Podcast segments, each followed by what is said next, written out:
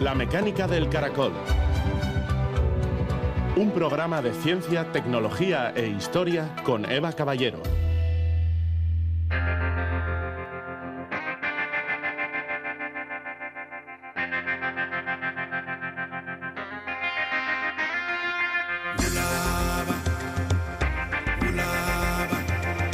Reducir al máximo el asfalto es esencial para adaptarnos a las olas de calor en las ciudades. Marta Olazábal, investigadora del Centro Vasco de Cambio Climático.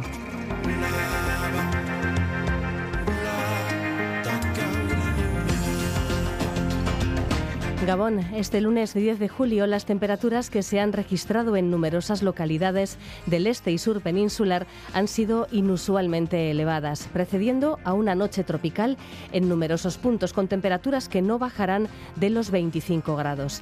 La primera ola de calor oficial del verano deja aviso amarillo en Navarra, con temperaturas por encima de los 35 grados y con más de 30 grados en gran parte de Euskadi. Mañana descenderán, eso sí, un poquito las temperaturas, salvo en la ribera de Navarra, donde podrían llegar a los 40. Al menos el calor este año está dando un poco más de tregua que en 2022, el más caluroso en Europa desde que existen registros, al menos hasta el momento. El verano del año pasado fue un verano extremadamente caluroso en el que se registraron en el continente europeo más de 61.000 fallecimientos atribuibles a las altas temperaturas. Un estudio publicado esta tarde en la revista Nature Medicine ha analizado los datos de 35 países europeos y confirma el exceso de mortalidad ligada al calor. Entre sus conclusiones está el hecho de que los países mediterráneos registren la mayor tasa de mortalidad, 237 personas por millón de habitantes en el caso de España, más de 11.600 fallecimientos en total atribuibles al calor en el Estado. Además, otra conclusión para la que todavía no hay una gran explicación, que murieron un 63% más de mujeres que de hombres. El verano sin tregua y las muertes que causó es el tema que abordamos hoy con dos especialistas en salud pública. José María Anto es investigador del IS Global y uno de los autores del estudio, y Jesús Ibarlucea de Biodonostia nos dará una valoración de la situación ya enfocándonos en nuestro territorio. Además, nos vamos a acercar hoy también a Gogoa, empresa vizcaína especializada en el diseño de exoesqueletos, que está ultimando las pruebas de su exoesqueleto para bomberos y personal de emergencia y rescate. Este traje robótico permite descargar 40 kilos de carga al suelo, correr con ese peso y manipular cargas de hasta 25 kilos con las manos. Un instrumento útil para transportar heridos o descarcelar conductores de vehículos siniestrados. En septiembre lo van a probar en un grupo de rescate de los Alpes suizos. Esta tecnología está ya disponible, la de los exoesqueletos, en el ámbito médico y laboral con otro tipo de desarrollos de los que también hablaremos. Son eh, trabajos que cubren funciones que van de la rehabilitación de personas con dificultades para moverse a la protección de los operarios en una fábrica. Comenzamos.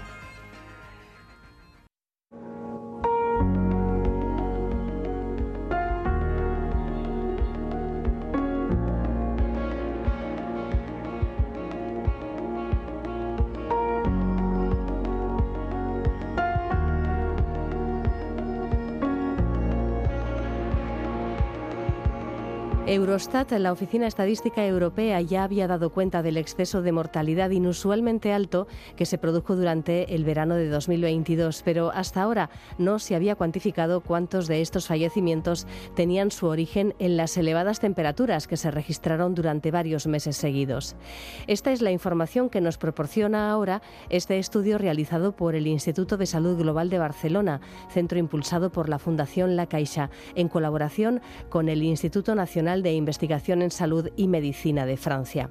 José María Anto es profesor del Instituto de Salud Global de Barcelona, catedrático de Medicina en la Universidad Pompeu Fabra y uno de los autores de este estudio. Con él charlamos sobre este análisis realizado entre el periodo que va del 30 de mayo al 4 de septiembre y nos explica cómo se ha podido calcular cuántos de los fallecimientos registrados durante estos meses son atribuibles a las altas temperaturas, o sea, de qué manera han construido este modelo epidemiológico?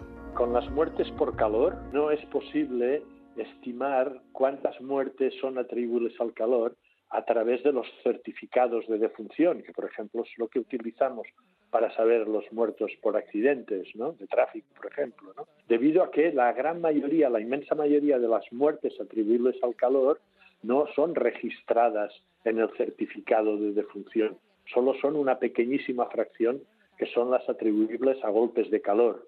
Por lo tanto, hay que, hay que, utilizar métodos epidemiológicos. Entonces, lo que hacemos con estos métodos epidemiológicos, que se han desarrollado mucho en los últimos años y están muy, muy elaborados y se utilizan en muchos países, en nuestro caso, lo que hemos utilizado es el periodo de 2015 hasta el 2022 y para estimar el aumento de muertes debido a la, temperatura, al calor, en el verano del 2022. ¿no?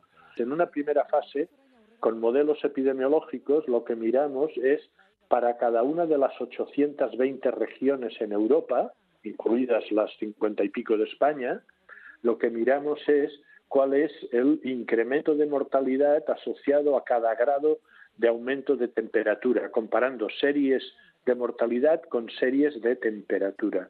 Y ahí de ahí obtenemos unos coeficientes que es cuánto incrementa la temperatura, cuánto incrementa la mortalidad en cada una de las 823 regiones.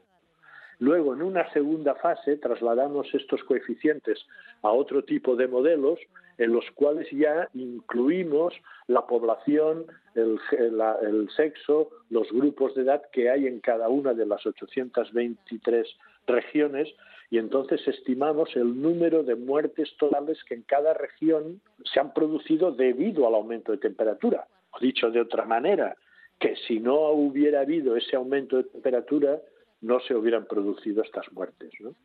En el estudio ofrecemos dos cifras para cada región, que es importante distinguir.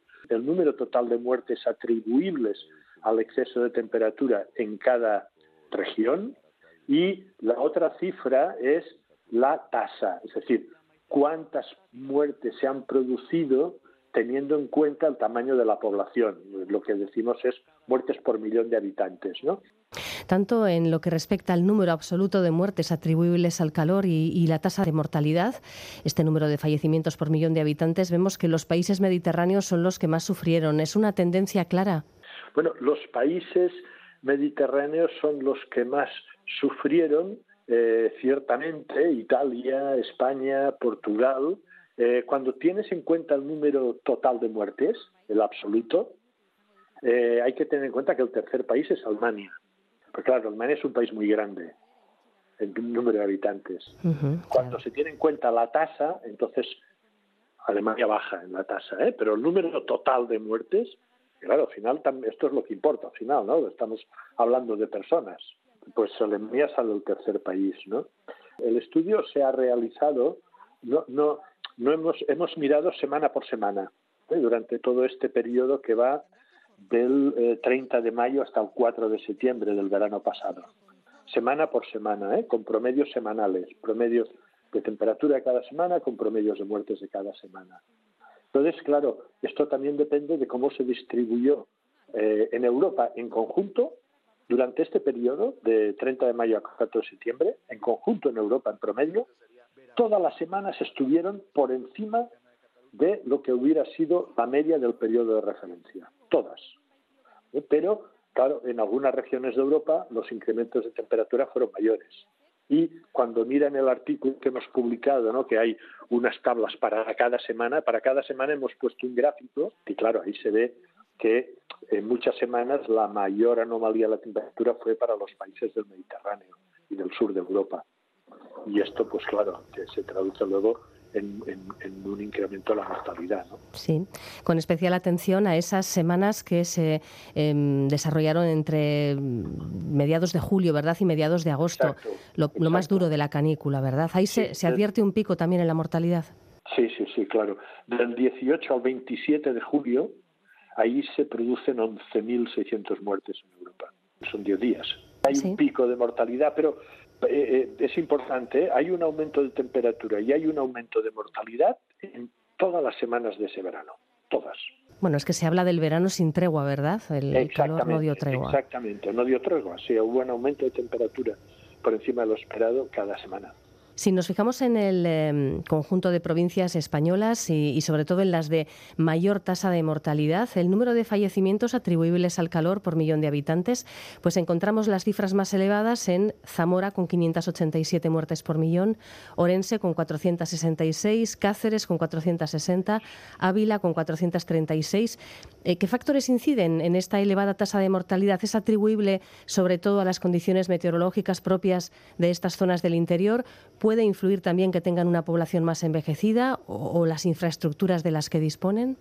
Como el aumento de muerte por temperatura está muy asociado a la edad y se dispara en los mayores de 80 años, claro, en las provincias con población más envejecida aumenta la mortalidad, sin duda. Pero claro, el otro factor que aumenta es eh, la protección. Claro, al final el exceso de muertes por ejemplo, una de las cosas que a nosotros nos ha sorprendido en este estudio es el aumento de mortalidad, teniendo en cuenta que llevamos pues prácticamente 20 años de planes de olas de calor y de protección, ¿no? Eh, pero claro, esto también es un factor que influye, pero no tenemos datos de cómo son de efectivos en las diferentes regiones de Europa ni en las diferentes provincias de España, ¿no? Pero cuando uno analiza en qué sitios han aumentado más. Un factor importante a tener en cuenta es la estructuralidad de la población. Cuanta más gente mayor de, de 80 años, más aumento de mortalidad. El otro factor es que para la mayoría de regiones la mortalidad es 80% mayor en mujeres que en hombres. Y, eh, y, otro factor a tener en cuenta es la eficacia de los planes de protección. Eh, llama la atención esa vulnerabilidad mayor entre las mujeres. ¿Hay alguna explicación? No hay una explicación satisfactoria ni una explicación única, ¿no? Eh, hay los dos tipos de, porque hemos revisado la literatura, esto eh, de hecho pasa en la mayoría de las 823 regiones que, hemos analizado, ¿eh? aunque no, aunque no en todas, pero en la mayoría hay un aumento de mortalidad en mujeres. También hay otros estudios de otras olas de calor en otros periodos en otros países donde también se ha reportado un aumento de mortalidad en mujeres y cuando revisas la literatura donde se discute el porqué de esto, hay dos tipos de explicaciones.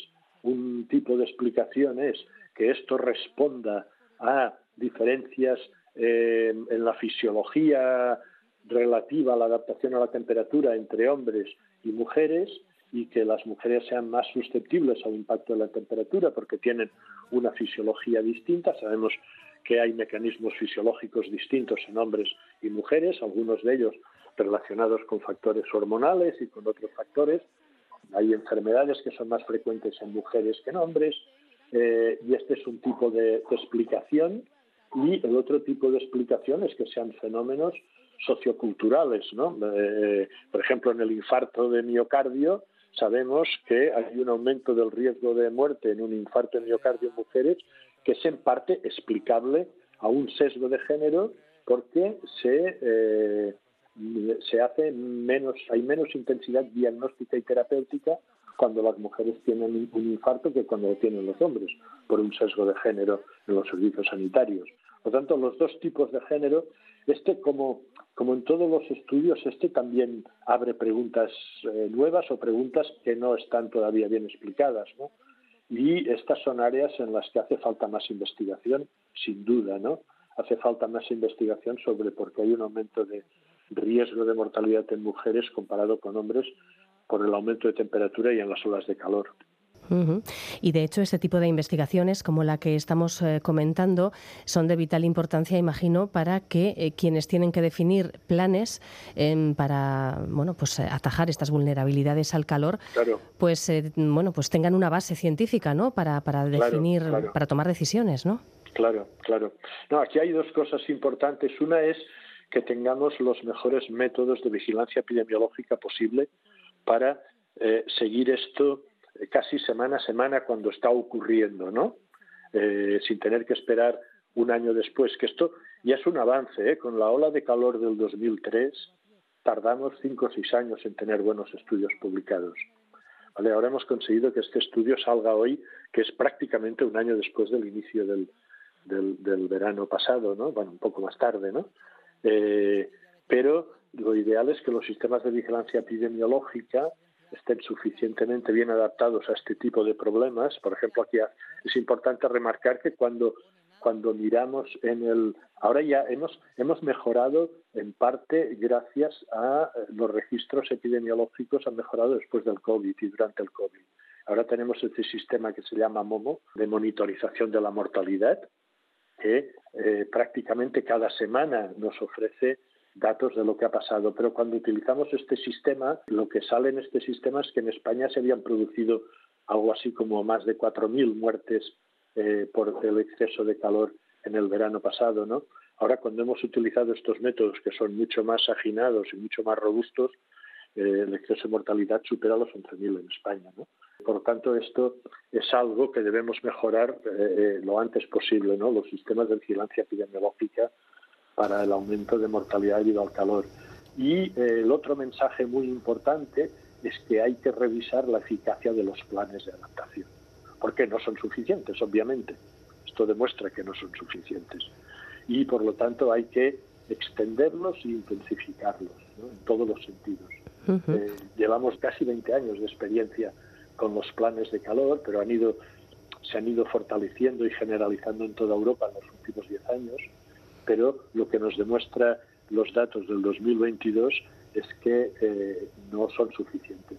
Hay un pequeño párrafo en el estudio donde hemos extrapolado qué pasará en las próximas décadas si las cosas siguen como hasta ahora, ¿eh? prediciendo los aumentos de temperatura que ya sabemos que se van a producir y suponiendo que el grado de protección fuera el que hemos tenido hasta ahora. Y ahí hemos calculado que, por ejemplo, ahora hemos, mm, hemos tenido un aumento de 60.000 muertes ¿no? en, Europa, unas 61.000 muertes, y esto en el 2050 casi se doblaría. Esto irá aumentando porque irá aumentando el aumento de temperatura. Por lo tanto, es fundamental revisar los planes de adaptación y de protección al calor que tenemos, extenderlos e intensificarlos. Para eso también hace falta más investigación, para saber exactamente dónde funcionan mejor, qué aspectos se han de modificar, cuáles son las poblaciones más, más, vulnerables e implicar a toda la sociedad en esto, ¿no? No solo al sistema sanitario y, a los servicios de salud pública, sino al conjunto de la sociedad, porque esto es un fenómeno con el, con el que y no, no nos toca más remedio que vivir y adaptarnos en los próximos años. Pues eh, José Marianto, muchísimas gracias por estos datos tan interesantes que, además marcan el principio, imagino, de una investigación muy robusta que de aquí en adelante nos va a ayudar a, centrar muy bien este tema, el de la mortalidad eh, inusualmente alta en, en picos de calor y, por lo tanto, los fallecimientos atribuibles al calor. Muchísimas gracias. Pues muchas gracias a ustedes por su atención. Gracias.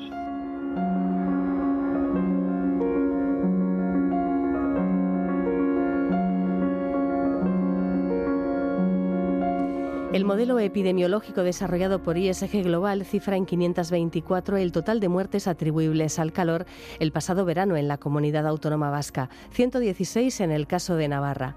Como nos explicaba José María Antó, si nos fijamos en la tasa de mortalidad, donde lo grande o pequeño o poblado que sea un territorio no tiene importancia, podemos intuir datos sobre el grado de vulnerabilidad de su población y sobre el nivel de adaptación ante el calor.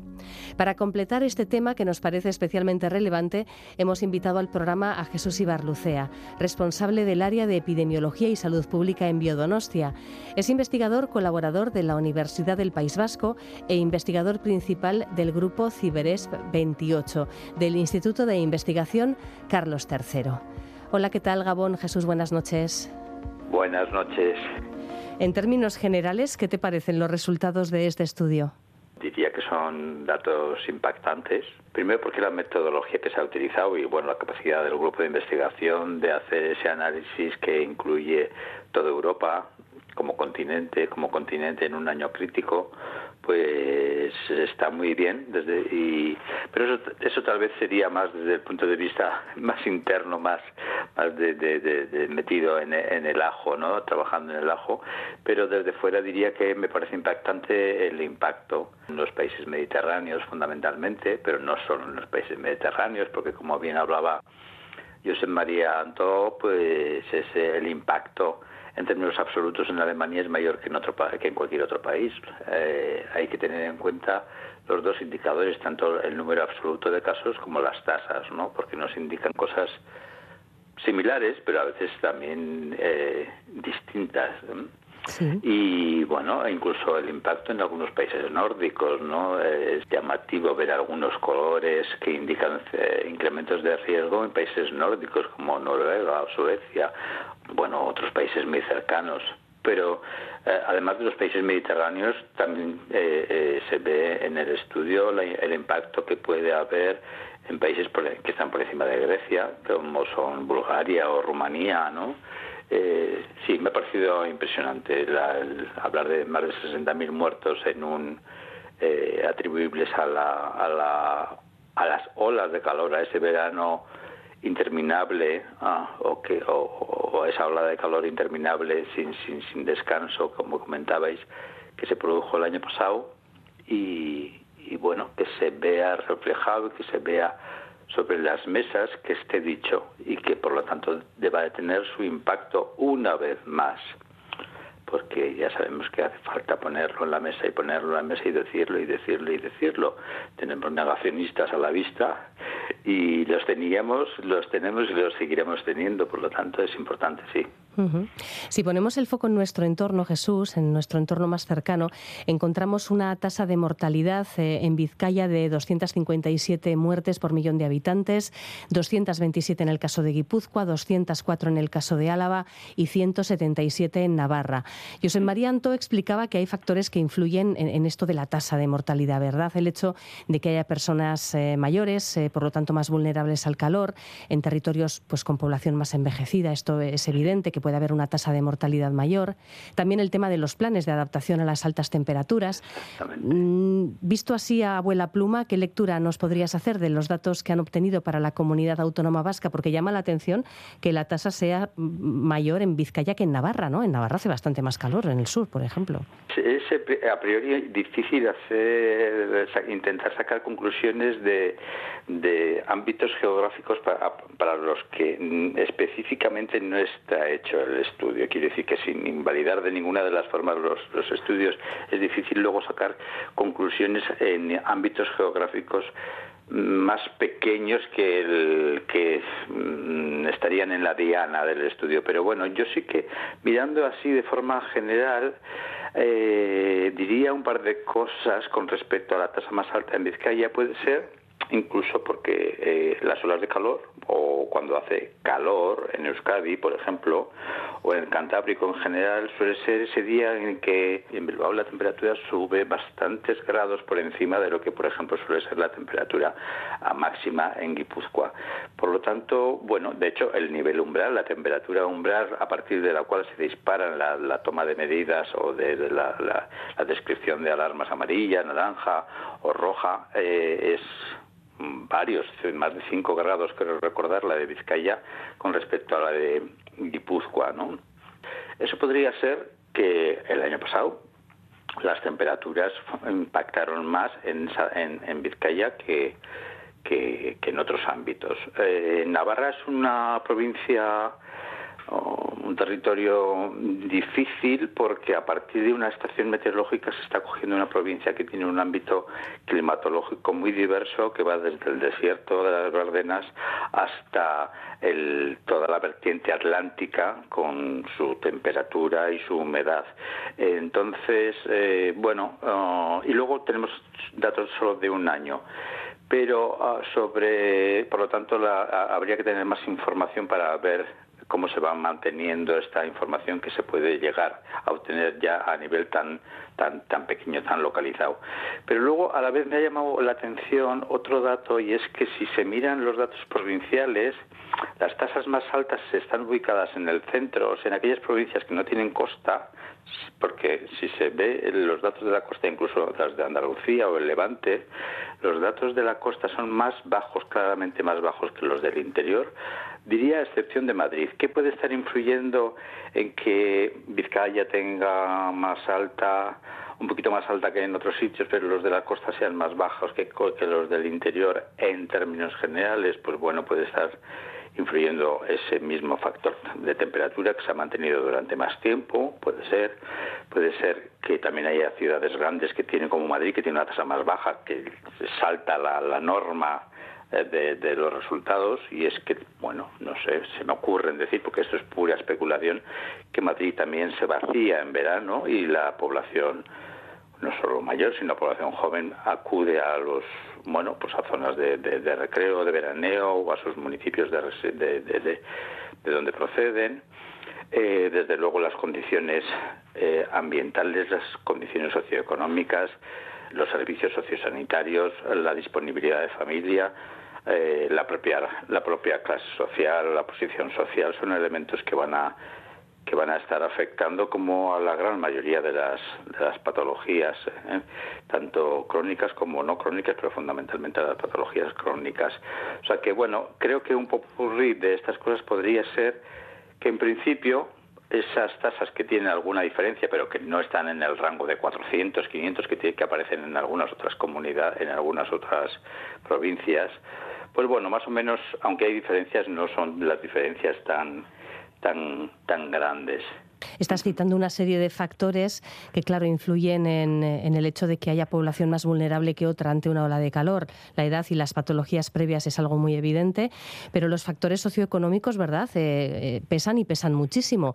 Y, de hecho, en, un momento de carestía energética y de, bueno, sobre todo, recordemos también a cómo estaba el precio de la luz el año pasado, pues incluso en viviendas con instalación de aire acondicionado, pues mucha gente quizás no se podía permitir encenderlo, ¿no? Entonces, esta, esta cuestión socioeconómica eh, está siendo también, no digo en este estudio en particular, que se ha centrado en datos de mortalidad, pero cuando realizáis estudios ya en salud pública sobre el impacto del calor, eh, claro, tenéis que tener muy en cuenta todas estas cuestiones ¿no? socioeconómicas. Claro, a ver, el hecho de que haya que tener en cuenta ah, aspectos ah, sociales, eh, demográficos, es obvio. Cuanto el porcentaje de mayores en una población sea mayor, en los efectos son esperablemente mayores, puesto que la población más vulnerable está constituida por las personas mayores, por las personas que tienen alguna discapacidad o alguna enfermedad crónica, por los pequeños, por los lactantes, por las mujeres embarazadas, luego aquellas poblaciones que han estado expuestas en el verano o más tiempo expuestas en el verano, en ellas se va a observar en números absolutos mayor impacto y por supuesto también sería razonable que las tasas presentaran mayor mm, impacto, o sea, fueran mayores. El poder económico y, las redes sociales y la posibilidad de recurrir o no recurrir de tener una vivienda con mayor posibilidad de ser ventilada, con posibilidad de ser en la que podamos utilizar un sistema de aire acondicionado, obviamente, o que tengamos un recurso cercano, eh, que si es que nos podemos mover, que tenemos una edad y, no tenemos una discapacidad y poder estar un rato en un lugar donde la temperatura media sea más, más, más fresca, etc., etc., eso va a hacer que el riesgo sea menor y eso va a ocurrir muy inmediato por nuestra capacidad económica y nuestra posición social, como ocurre de nuevo con muchas de las patologías ah, crónicas que son ah, más predominantes en nuestra sociedad. Y bueno, hablaba también José María de los planes de adaptación al calor, como desde 2003, cuando tuvimos aquel verano absolutamente anómalo también en cuanto a, temperaturas elevadas, pues ya se pusieron en marcha mecanismos para que eh, bueno, pues la adaptación al calor no fuera algo excepcional, sino algo ya pues dentro de los planes continuos, por ejemplo, en las ciudades. ¿Qué medidas se recomiendan en un plan de adaptación al calor? Yo creo que es un plan que, está en desarrollo y tiene que desarrollarse en buena medida, no solo en, las capitales de provincia, sino en, los, municipios de mediano y, gran, y tamaño grande y que es algo que vamos a decir que está en progreso, ¿no? Como, como los alumnos pequeños en, en, el colegio. Eh, podría estar más desarrollado, pero a ver, eh, quiero decir, no nos podemos estar haciendo trampas al solitario. Si las acciones de mitigación mm, van claramente retrasadas, las de adaptación tampoco están desarrolladas como debían de ser. Yo creo que de eso somos conscientes todos.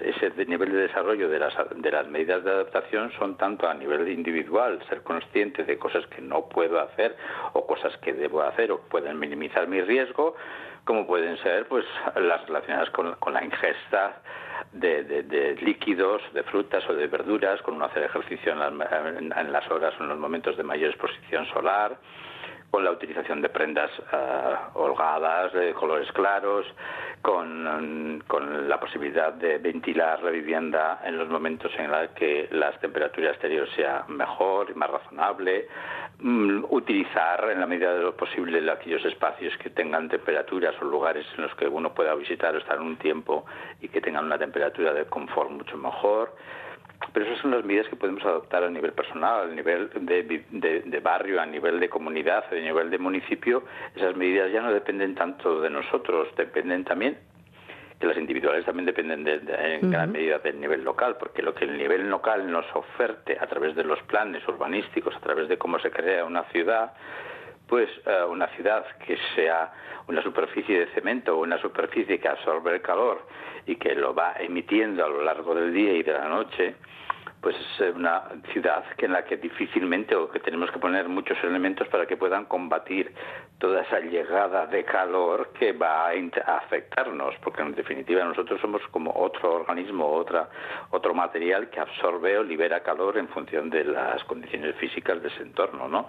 Eh, entonces, a nivel urbanístico, obviamente lo que hay que crear, que por otra parte es beneficioso para otras muchas cuestiones, son superficies con características físicas no tan favorables para absorber el calor, superficies verdes, superficies azules, superficies que moderen, que actúen como tampón, tamponando, o sea, reduciendo, eh, equilibrando, eh, no favoreciendo el aumento de la temperatura. Y eso favorecerá a la vez que, que nosotros podamos tener una en nuestra vivienda, podamos adoptar medidas que también favorezcan eh, eh, no estar expuestos a temperaturas elevadas durante tanto tiempo. Por lo tanto, la intervención local, la, intervención de las administraciones a nivel a nivel general, porque pues, evidentemente las fuentes de energía que utilizamos son las que al final van a emitir los gases invernaderos que van a emitir y son las que van a estar actuando, van a estar favoreciendo el que el las, las, variables concretas que de las que estamos hablando relacionadas con el cambio climático se produzcan, no se produzcan, se produzcan a mayor velocidad o se produzcan a menor velocidad. Y las medidas de adaptación, todas estas que, que, comento y, y, probablemente muchas más, pues son medidas en las que hay que ir pensando, pero que no se reducen solo a, a, un enunciado bien intencionado eh, en, en un documento, un libro, sino que suponen toda una red de, de, de, consenso, de conocimiento, de saber hacer, de ponerlo en marcha, y tanto en los niveles más en los que el, ciudadano es más partícipe o es más participante, como en aquellos que tienen que ver con niveles más, más, más, más elevados, digamos, o de otro nivel, que son los que corresponden a las administraciones, a cómo construimos, a qué construimos, a, a qué elementos utilizamos, a qué a qué ponemos prioridad también, ¿no? Cómo hacemos que mucha gente, por ejemplo, la soledad es un factor de riesgo para este para otras patologías, pero la, soledad, la discapacidad, o sea, todas aquellas personas que por edad o por enfermedad eh, son vulnerables, tienen que tener o tendrían que tener de alguna forma eh, mecanismos para que alguien se acuerde de que puede echarle una mano. Es el vecino, es la hija, es el marido, es la mujer, es eh, el, que fuera. Pero bueno, las instituciones también pueden estar ahí o las asociaciones para, para, para, favorecer. Puede haber muchos mecanismos que están por, por desarrollarse y por descubrirse. Es un poco como lo veo yo. Sí, sí. Bueno, y utilizando la analogía escolar a la que hacías referencia, ¿cómo ves la situación en nuestras ciudades? Eh, ¿Cuáles eh, están progresando adecuadamente en un camino pues eh, muy solvente y dónde deberíamos mejorar? ¿Dónde estamos en necesidad de mejorar? Pues yo supongo que, que la respuesta, supongo, digo supongo y, y, la voy a decir, o sea que no, es mi respuesta está ya muy relacionada con las tasas que nos aporta este último estudio. Estamos en un nivel de tasa medio a nivel de, España. Estamos en una zona, en cualquier caso, en el que el impacto de la temperatura es alta, puede ser más baja y más moderada que en otras zonas, pero es el impacto del cambio climático es alto, tanto por, por, la temperatura como por eventos extremos. Y y la situación pues la veo en progreso. Quiero decir que no está mal, eh, pero y yo creo que hay un alto nivel de conciencia tanto individual como, como de las administraciones, eh, de los partidos políticos y bueno de los agentes que pueden estar implicados, pero hace falta más acción tanto para lo que tiene que ver con la mitigación como con lo que tiene que ver con la adaptación. Esto es, eh, yo sé que a veces puede sonar a estas y otras medidas estamos pidiendo siempre que eh, alguien tiene que hacer algo. No, yo creo que tenemos que hacerlo todos. Ah, en algunos de estos aspectos las conductas y las aptitudes personales son, son muy relevantes, pero el cambio climático y las consecuencias del cambio climático no se, no se resuelven por lo que un ciudadano o un grupo de ciudadanos piense. Por lo tanto, creo que están a nivel medio, como las propias tasas que, que refleja el propio estudio, que son medias a nivel de, de España y más altas que las que pueden estarse produciendo en otros países de Europa Central, o obviamente, porque el impacto es más pequeño. Por lo tanto, tenemos un, amplio recorrido de, progreso y de mejora y yo creo que, que es que no nos queda otro remedio, es decir, que lo hacemos o un poquito antes o un poco después o mucho más tarde y peor pero tenemos que hacerlo. Sí, sí. Lo que está claro es que ese tipo de estadísticas, ya nos lo contaba también José María Anto, ya están muy establecidas y, vamos a tener información eh, anual, eh, no solamente anual, sino incluso eh, decían que, que, bueno, que hay incluso información semanal de cómo va evolucionando toda esta cuestión, con lo cual los datos van a estar muy presentes, si se quiere tomar nota van a estar totalmente accesibles. Exactamente, quiere decir que los cambios, eh, AEMET ya está, y otras agencias meteorológicas ya, ya, ya aportan la información de forma previa y con, respecto a lo que puede ser la, la actuación de, de, adaptación o las actuaciones que se pueden tomar a nivel más, más, más local y más individual o más familiar fundamentalmente, bueno, eh, em, podemos saberlas y, y, y, y ojalá si, si tenemos todos los mecanismos o muchos de los mecanismos disponibles, como puede ser este de una energía a un precio razonable para que se pueda utilizar, sobre todo por aquellas personas que más lo necesitan, pues, pues un tiempo razonable el aire acondicionado o, tener una, vivienda que, sus superficies no se achicharren, por decirlo de forma de forma rápida. Eh, bueno. Pues eh, con esa idea nos quedamos, Jesús. Muchísimas gracias por habernos acompañado, Jesús Ibarlucea. Es un placer responsable del área de epidemiología y salud pública de Biodonostia. Hasta otra ocasión. Muchas gracias a vosotros.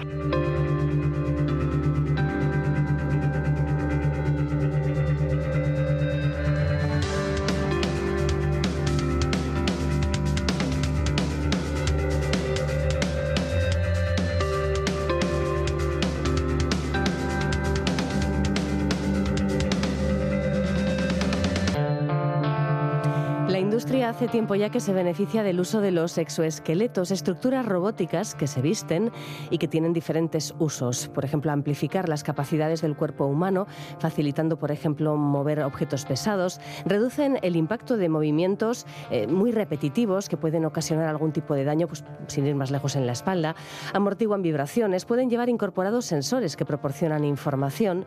Otro ámbito en el que ya se ven resultados muy positivos es el de la rehabilitación de personas con dificultades para moverse por haber sufrido una lesión medular o un ictus. Los exoesqueletos son capaces de detectar señales nerviosas que envía el cerebro a los músculos para moverse y actuar en este sentido. También existen trajes robóticos como no de uso militar y ahora una empresa vasca, Cyber Human Systems, se marca un nuevo ámbito de actuación, los rescates de emergencias. En los próximos meses prevén lanzar al mercado el primer exoesqueleto europeo dirigido exclusivamente a ayudar a bomberos y equipos de rescate y emergencias. Human Systems es eh, spin-off de la ingeniería Gogoa Mobility Robots, especializada en el desarrollo de soluciones de movilidad y exoesqueletos dirigidos al ámbito laboral. Estamos al habla con el CEO de Gogoa, Carlos Fernández Isoir. Hola, buenas noches, Carlos. Hola, buenas noches. Este exoesqueleto denominado ExoRescue es modular y puede vestirse de forma completa o bien eh, eligiendo solamente la parte inferior o la parte superior. Para hacernos una idea de cómo es físicamente, ¿nos lo podrías describir? la parte inferior es una estructura, en realidad son como unas piernas delgaditas que van en el lateral de cada, de cada una de tus piernas, pues es un exoesqueleto que va por fuera y tiene unos autuadores hidroneumáticos que te permiten andar soportando pues un peso de hasta 40, 50 kilos en, en, la mochila que llevas en la espalda. Todo ese peso se descarga al suelo y tú andas como que no llevas nada. Ya. ¿Y en la parte superior cómo es? Tenemos toda la parte de la espalda y en esa parte de la espalda, que es una, una estructura que, que haría de columna vertebral tuya, y luego en los hombros se sujetan pues los dos los dos brazos. En este caso los brazos sí que van eh, con sensores y, motorizados y llevan esa parte de, de inteligencia artificial para ser capaces pues, de calcular, es decir, el peso, los objetos que tienes que, que levantar o mover o las personas que tienes que movilizar en el caso pues, de, de, un rescate o de tener que apartar piedras o, o vigas o lo que se ha podido caer encima de alguien o también para movilizar al propia, a la propia persona pues bueno, son capaces de detectarte peso, cómo lo tienes que coger, te ayudan y al final pues te permiten levantar también ese peso y transportarlo. Uh -huh. eh, aparte de levantar pesos considerables, eh, ¿qué otras acciones permite hacer con menor esfuerzo? ¿Hay alguna otra acción que, que podamos destacar? Sí, pues toda la parte de los procesos de descarcelación, por ejemplo, en el caso de un accidente de tráfico, los, los bomberos, los equipos de rescate suelen llevar herramientas, cizallas, eh, mordazas, garras, para poder al final abrir, por ejemplo, el coche y ese tipo de herramientas pues vienen a pesar entre 20 y 30 kilos.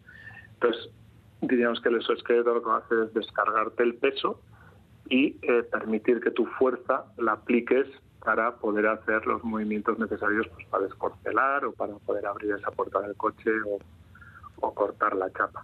O sea, que no se te vaya la fuerza en sujetar la herramienta, sino en hacer lo que tienes que hacer. De manera que podríamos decir que permitirá eh, movimientos más finos. Al descargar también te permite aplicar, diríamos, tu fuerza más a la acción real de, de apertura o de descarcelación, con lo cual pues, permitirá también reducir los, los tiempos ¿no? en, las, en las operaciones. Bueno, para que el peso y, y, las condiciones de trabajo sean óptimas y la durabilidad del propio exoesqueleto también, evidentemente, ¿qué materiales habéis usado en su fabricación? El exoesqueleto está fabricado con, con aluminio aeronáutico, que luego se ha, se anodizado también pues, para protegerlo de la, de la corrosión y, y, de las inclemencias del tiempo. Se suele utilizar una palabra que es un poquito rara, que es rugerizar, que es hacerlo que sea muy resistente a cualquier tipo de, de condiciones medioambientales y luego pues está el resto está fabricado en fibra de, de carbono y, y, luego está recubierto también con textiles hidrófugos y bueno, al final para que se pueda utilizar en, en ese entorno de, de, trabajo que a veces es complicado para, para bomberos y, y, personal de rescate. Uh -huh. ¿Y a qué tipo de pruebas ha sido sometido hasta el momento?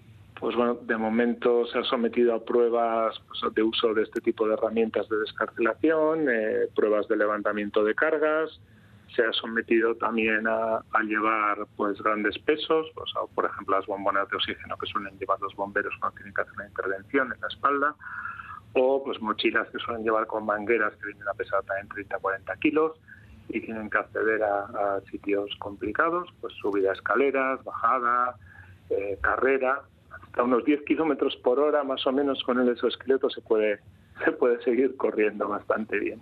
Ya. Sí, porque ¿cuánto pesa en general eh, todo pues ello? La parte inferior del exoesqueleto pesa aproximadamente unos eh, dos kilos y poco y la parte de los brazos unos tres kilos, aproximadamente en total sobre los cinco kilos aproximadamente el exoesqueleto, o sea, es muy ligero. Sí, sí, sí. No, la idea es que, que permita re realizar estas, eh, estas operaciones que, que, a veces requieren cargar un, pues eso, hasta, hasta 40 kilos en un momento dado, pero que permita correr también, porque estos equipos necesitan moverse con, con cierta ligereza, ¿no? Y eso conseguido también entonces, Carlos. Sí, no, luego en entornos de montaña y todo esto se van a hacer pruebas ahora en septiembre en, en Suiza, estamos colaborando también con los equipos de rescate alpino de, de Suiza y son los que lo van a probar en montaña. O sea que son entornos pues más complicados. Al final tienes que hacer también pues semiescalada o, o trepar y subir por y caminar por entornos que pueden ser bastante complejos y el exoesqueleto también tiene que, que permitirte pues eso como comentas pues una libertad de movimientos grande. El exoesqueleto en cadera piernas en total tenemos como 18 grados de libertad. Es bastante complicado mecánicamente. O sea, lo ves y dices, uy, pues si esto ¿qué es, que es sencillo. sí. pues no. Ya, ya, ya. Es como cuando ves un diseño de alta costura que dices, pues sí parece un trapo, pero luego tiene muchas horas de trabajo por detrás, ¿no? Sí, no es, tan sencillo. Eso es. Este exoesqueleto es eh, efectivamente fruto de un proyecto europeo en el que colaboran varias instituciones, incluida una universidad suiza, y está previsto por eso que, los eh, equipos de rescate de montaña de este país eh, hagan las próximas pruebas en septiembre. ¿Qué mejoras tenéis en mente, de todas formas, antes de su lanzamiento al mercado? imagino que que en base a los resultados de estas pruebas algo se os ocurrirá, pero quizás tenéis ya, ya algo previsto. Sí, a ver, tenemos una parte que incorporar, que es poderlo hacer pues, más adaptable, diríamos, a las personas. Entonces, tener sistemas de regulación en la longitud de, del fémur y de la parte de tibia peroné para que se adapte a distintas alturas. Entonces, tenemos que incorporar un sistema de regulación sencillo que permita que el exoesqueleto sea de uso, digamos, más universal, no hecho a medida de cada persona. Eh, luego tenemos una parte también que trabajar en la parte de sensorización de los brazos y estamos trabajando en la incorporación de sistemas de realidad eh, aumentada para que permitan que los rescatadores, por ejemplo, pues identifiquen una piedra y el sistema te diga, pues calcule el peso de esa piedra y te diga también cómo cogerla de la mejor forma posible o te indique cuáles son los mejores puntos de, de apoyo o de agarre para poder movilizar las cosas. Con lo cual también facilitará al final el, trabajo de rescate, o sea, no solamente ayudándote a moverlo, sino indicándote cuál es la mejor manera. Bueno, ¿y cuándo está previsto el lanzamiento al mercado de este Exo Rescue? Pues tenemos que terminarlo para final de año, así es que esperamos que, a principios del 2024 esté ya en el, en el mercado y, que los equipos de, rescate y los bomberos pues les interese incorporar esta tecnología al final a sus a sus equipos de, rescate o sus equipos de intervención. Eh, pensamos que la verdad es que ayuda mucho. O sea, son todas las pruebas que hemos hecho los bomberos, también en este caso de Catarroja, de, Valencia, que son los que lo están probando en ese ámbito, eh, han quedado encantados con, con el exoesqueleto. Les ha sorprendido mucho. Sí, sí. Sí, porque además no solamente eh, permite realizar eh, el trabajo con más precisión, con más, incluso posiblemente con, con, más rapidez, sino que mm, al igual que ocurre en otros ámbitos, en la industria, por ejemplo, o en, la atención sanitaria, em, lo que realiza también es eh, una labor de prevención de riesgos laborales, ¿no? porque favorece que la persona que lleva el exoesqueleto no, no resulte pues, eh, herido de diferentes formas. Estoy pensando ahora mismo en algunas veces que hemos hablado con vosotros sobre la implantación de este tipo de exoesqueletos en el ámbito de la industria, hasta qué punto previene, por ejemplo, los lumbagos, que son tan habituales cuando se realizan diferentes tipos de trabajos repetitivos, ¿no? entonces, bueno, pues eh, desde el punto de vista de la salud laboral, ¿qué, ventajas ya, hablando en general, eh, Carlos, qué ventajas tienen este tipo de dispositivos? Hombre, eh, está claro que los exoesqueletos, en este caso también para, para, bomberos y equipos de rescate, pues va, a reducir bastante el riesgo de, lesiones lumbares y, y cervicales ¿no? a la hora de manejar el peso, que son las más habituales los exoesqueletos que tenemos también ya más aplicados al sector industrial, que en estos momentos la, mayoría de los que nos están comprando eh, están en la línea de, de, Exosoft y de que son esos esqueletos eh, fabricados con, con textiles de deformación variable. Son como unos músculos artificiales, más o menos, que te puedes colocar en, en la espalda y en los brazos y con estos pues estamos consiguiendo reducir pues hasta un 30% en, en esfuerzo lumbar, eh, un 15% en consumo metabólico, que esto es pues cansarte, parece, dices un 15%, bueno, no es tanto, pues, a lo largo de la semana ya te digo yo que es un montón y te da pues una fuerza extra, ¿no? Ahora también tenemos un desarrollo aplicado en el ámbito sociosanitario, por ejemplo, para la movilización de pacientes en, residencias o, también en el entorno domiciliario, en asistencia domiciliaria o en hospitales. Y ahí, pues al final los, pues, enfermeros, enfermeras, celadores, eh, auxiliares que tienen que movilizar pacientes consiguen tener como 30 kilos más de fuerza, ¿no? Y eso pues eh, parece que no, pero es mucho. Es mucho, sí, sí. Bueno, y hasta el desarrollo está en marcha y, vosotros tenéis ya, lo decía, varios modelos de, exoesqueletos eh, también con, fines médicos, ¿no? Como, como Hank, exoesqueleto de extremidades inferiores. Son desarrollos que ya están listos, preparados en, el mercado, em, pero ¿hasta qué punto eh, se están eh, implantando, quiero decir? ¿Hasta qué punto nos, nos estamos acostumbrando a incorporarlos al, día a día del trabajo pues en un hospital o en, o en centro de trabajo, en una, en una empresa, etcétera? Pues el mundo de la empresa, la verdad es que poco a poco los va incorporando, eh, no al ritmo que a nosotros nos gustaría, pero, pero sí es verdad que muchas empresas, todas las grandes empresas están prácticamente todas en, en pruebas, en valoración de este tipo de sistemas y van incorporando poco a poco. Pues no sé, en nuestro caso, pues Ferrovial los ha incorporado, los ha incorporado eh, Roca, los ha incorporado no sé, Eroski, los ha incorporado Inditex, hay distintos grupos empresariales, sobre todo los grandes, que, que, van, que van poco a poco incorporando ese tipo de sistemas. Eh, falta un poco dar el salto a la empresa más pequeña también, donde pues, pues, hay un montón de tareas, está un taller de recambio de neumáticos, por ejemplo, que se podría beneficiar muchísimo de este tipo de, de sistemas y evitar muchas bajas laborales. Eh, luego en el ámbito clínico, pues va poquito a poco, son equipos que son también más caros, pero sobre todo, bueno, nosotros lo que abrimos también son nuestras propias clínicas, tenemos en Bilbao y en Urrechu, y, lo que sí es es que vengan pacientes realmente. O sea, lo que tenemos claro y demostrado ya clínicamente y por más de 100 pacientes que ya han pasado por nuestras clínicas es que la gente se consigue rehabilitar. O sea, que a muchos se les ha indicado eh, que a muchos se les ha indicado que, que no, pues que igual después de un proceso de haber sufrido un hito, pues que hasta aquí has llegado y no puedes hacer más, ¿no? Y no es verdad. Hoy en día la tecnología sí te permite llegar mucho más allá.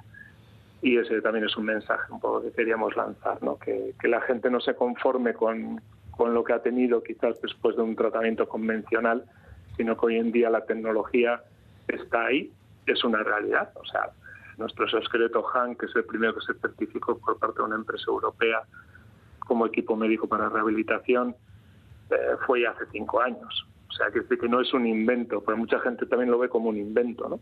Es, es un invento, eso no es para mí, eso tal, eso, eso qué es. Pues eso ya lleva cinco años en el mercado, han pasado muchísimas personas, se ha rehabilitado muchísimas personas y lo que hemos conseguido ver es que gente que, le habían dicho que no, que no, pues que ya estás así, no ya te quedas ahí, pues no es verdad. Puedes volver a recuperar la marcha, puedes volver a recuperar la movilidad de tus manos y de tus y de tus brazos y puedes mejorar muchísimo tu calidad de vida pacientes de ictus o que han sufrido una lesión medular eh, son personas que, pueden eh, beneficiarse del uso de exoesqueletos para la rehabilitación en marcha, etcétera. Eh, ¿Hay algún otro perfil que, merezca la pena destacar de, personas que están acudiendo a vuestras clínicas? Sí, tenemos bastantes pacientes que son neurodegenerativos, que igual, o sea, no vas a conseguir que, recuperen o que vuelvan a andar, pero sí que puedes eh, ralentizar muchísimo el deterioro que le puede provocar una enfermedad, por ejemplo, como el Parkinson o en una o en un ELA o gente también con ataxias, gente con parálisis cerebral. Eh, tenemos luego gente con síndromes de estos más, más raros como Guillain-Barré o Duchenne, que consiguen ralentizar mucho y en algunos casos también recuperar. ¿no? Con esclerosis múltiple tenemos varios pacientes que después de haber tenido un evento traumático, un acceso de, esclerosis, pues han conseguido volver a andar y a recuperar la movilidad después.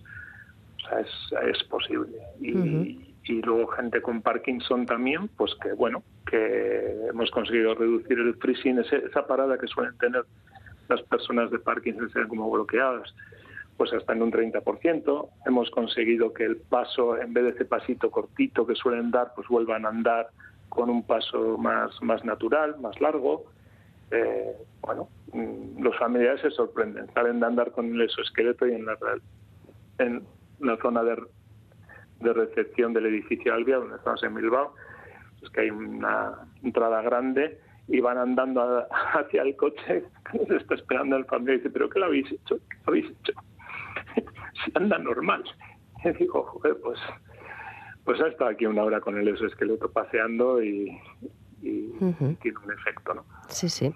Pasemos a una cuestión también que resulta interesante. Eh, ¿Cuánto cuesta un exoesqueleto? Vayamos, por ejemplo, Carlos, del más barato a lo que puede resultar el, el desarrollo más... Eh, más especializado o más caro, ¿no? Eh, ¿qué, abanico puede, puede suponer en cuanto al precio? Bueno, pues el abanico es muy amplio. Un exoesqueleto de estos con textiles de, deformación variable, como soft, por ejemplo, para soporte en un bar, pues está sobre los 790 euros masiva. Algo muy, muy asequible para, yo creo que para todo el mundo incluso para uso doméstico en labores de jardinería. O, cualquier cosa que tengas que, al final que te sufra ¿no? la, parte, la parte lumbar, eh, hasta un exoesqueleto como hang de rehabilitación de miembros inferiores, pues que está por encima de los 100.000 euros. Ya, ya. ¿100.000 has dicho? Sí. Sí, eh, pero bueno, la tecnología no tiene nada que ver. Al final en un sí, claro. tienes seis articulaciones motorizadas, electrónica, motores, reductores, sensores, inteligencia artificial, bueno, la de Dios. Claro, bueno, Hank es este robot que ayuda a las personas a, rehabilitar, eh, sus movimientos. Eh, hablando de inteligencia artificial, ¿qué mejoras eh, prevéis que, pueden bueno, pues llegar a, tener vuestros desarrollos en exoesqueletos a medida que la inteligencia artificial es cada vez más sofisticada? Bueno, lo que más estamos trabajando nosotros y en lo que nos está ayudando, y yo creo que nos va a ayudar más todavía, es en la por un lado, la, sensorización de, las personas, bien sea en el ámbito laboral o en el ámbito también médico de la rehabilitación, o sea, poder conocer todos sus parámetros de, movimiento, eh, al final, pues la fuerza, activación muscular con MG, incluso medir señales cerebrales y, ver cómo está afectando la rehabilitación al cerebro y a partir de ahí pues poder implementar pues distintos tipos de estrategias de, movimiento ¿no? para, la persona para acelerar la rehabilitación o para ayudarle pues en el caso que comenté antes pues a mover cargas o, a evitar que, se lesione entonces al final nosotros sí utilizamos algoritmos para entender qué es lo que está sucediendo en cada momento y que el sistema actúe eh, de forma que ayude lo más posible a la persona que se realiza en esta empresa, en, eh, en, Gogoa, desde luego en general, empresa ya pionera en todo este ámbito de los exoesqueletos eh, a nivel europeo, podríamos decir incluso. Y, en este spin-off concretamente Human Systems, en, donde están desarrollando este exoesqueleto para equipos de, rescate, de emergencias, como pueden ser eh, bueno, pues, pues bomberos o rescatistas de, montaña o incluso pues en, un momento dado imagino que también eh, eh, policía o cualquier cualquier ámbito de, la UME, o sea, cualquiera que al final tiene que soportar cargas, trasladar cargas, trasladar personas, o, mover pues, cosas como comentábamos antes, ¿no? pues que tienes que, desescombrar o mover eh, cosas cuando tienes que estar rescatando pues, después de no sé pues, de un terremoto, de un, las lluvias o, o de cualquier tipo de evento de este tipo o un accidente de tráfico, pues al final eh, estos equipos te van a ayudar Mm, van a conseguir que, lo hagas más rápido y con menos riesgo también para ti como, como rescatador y facilitarte pues el proceso ¿no? por ejemplo los equipos de, rescate lo van a probar en bajando una persona pues desde alta montaña hasta abajo por entornos complicados y al final tú tienes que llevar una camilla ¿no? una persona que pese 100, 100 kilos o más y tienes que bajar por un camino pues que, que esa camilla prácticamente no te pese pues te va a facilitar muchísimo el que puedas bajar mejor, más rápido y con, mucho menos riesgo. Sí, sí. Bueno, pues tecnología que, ayuda muchísimo a, las personas y que en este caso puede ser clave para salvar vidas, que, al fin y al cabo estamos hablando de equipos de rescate. Carlos Fernández, pues eh, muchísimas gracias. Hasta otra ocasión, un saludo. a vosotros, hasta luego.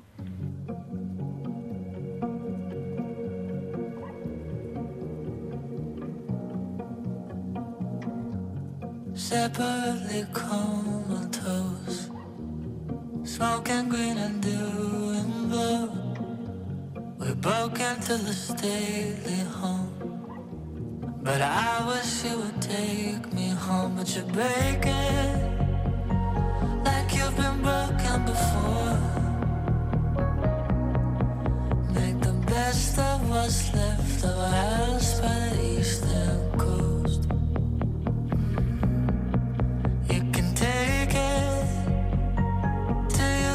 take any